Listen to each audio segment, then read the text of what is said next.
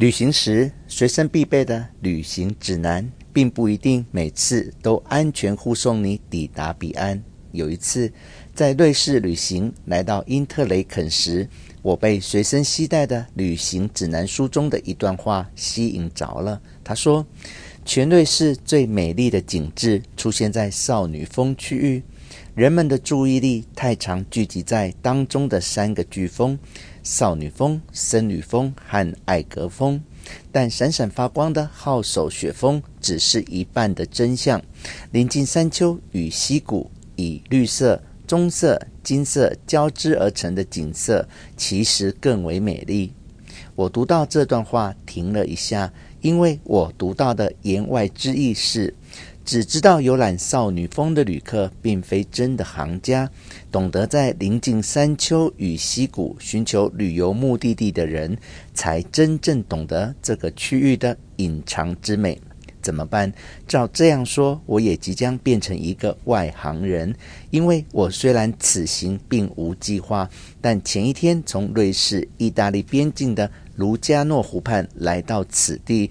本来正是为了搭乘登山火车上少女峰，现在我可踌躇了。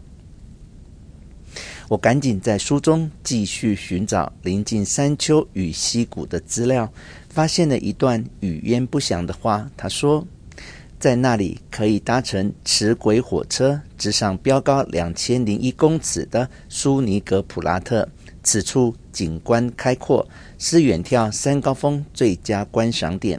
并有一所种植五百多种花草的高地植物园，门票三瑞士法郎。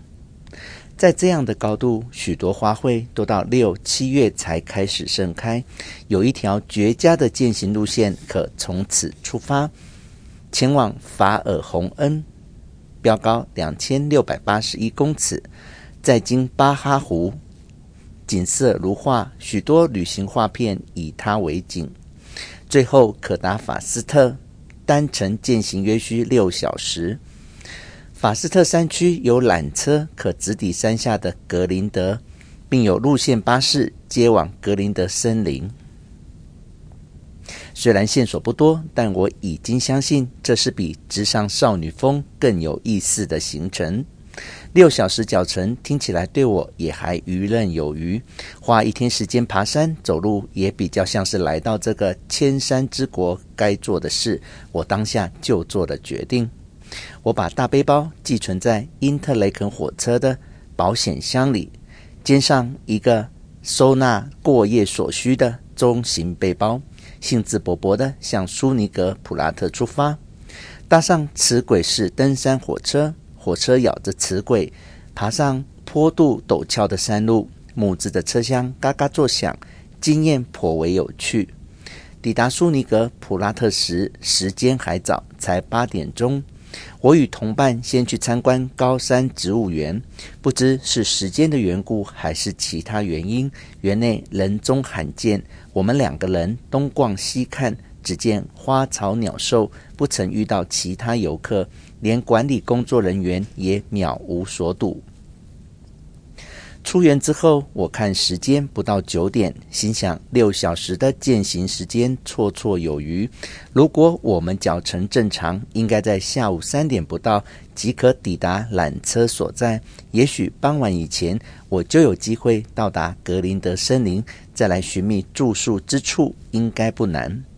我们追随山上的指标，由西向东行。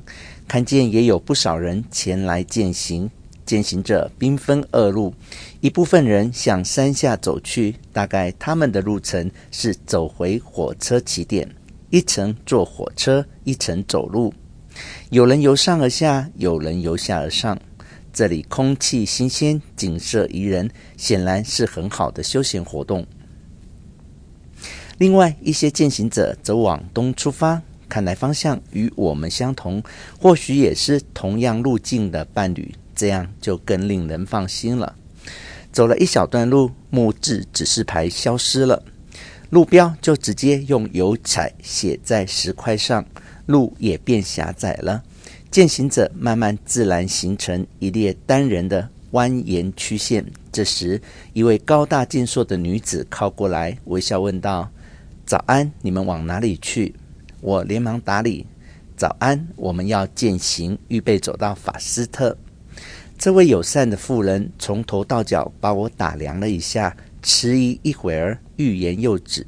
她挥挥手上成双的登山手杖：“你需要手杖吗？我可以给你一根。”我说：“非常多谢，但我想我这样是可以的。”他看了一下我的同伴，也许你的夫人需要一根手杖。我说：“她和我一样很会走路，谢谢你的好意，真的。”这位脸部线条刚毅、戴着运动墨镜的高大金发女子，拘谨礼貌的点点头，挥挥手向我们告别，转身离去。她健步如飞，不多时，她已经离我们有好一段距离了。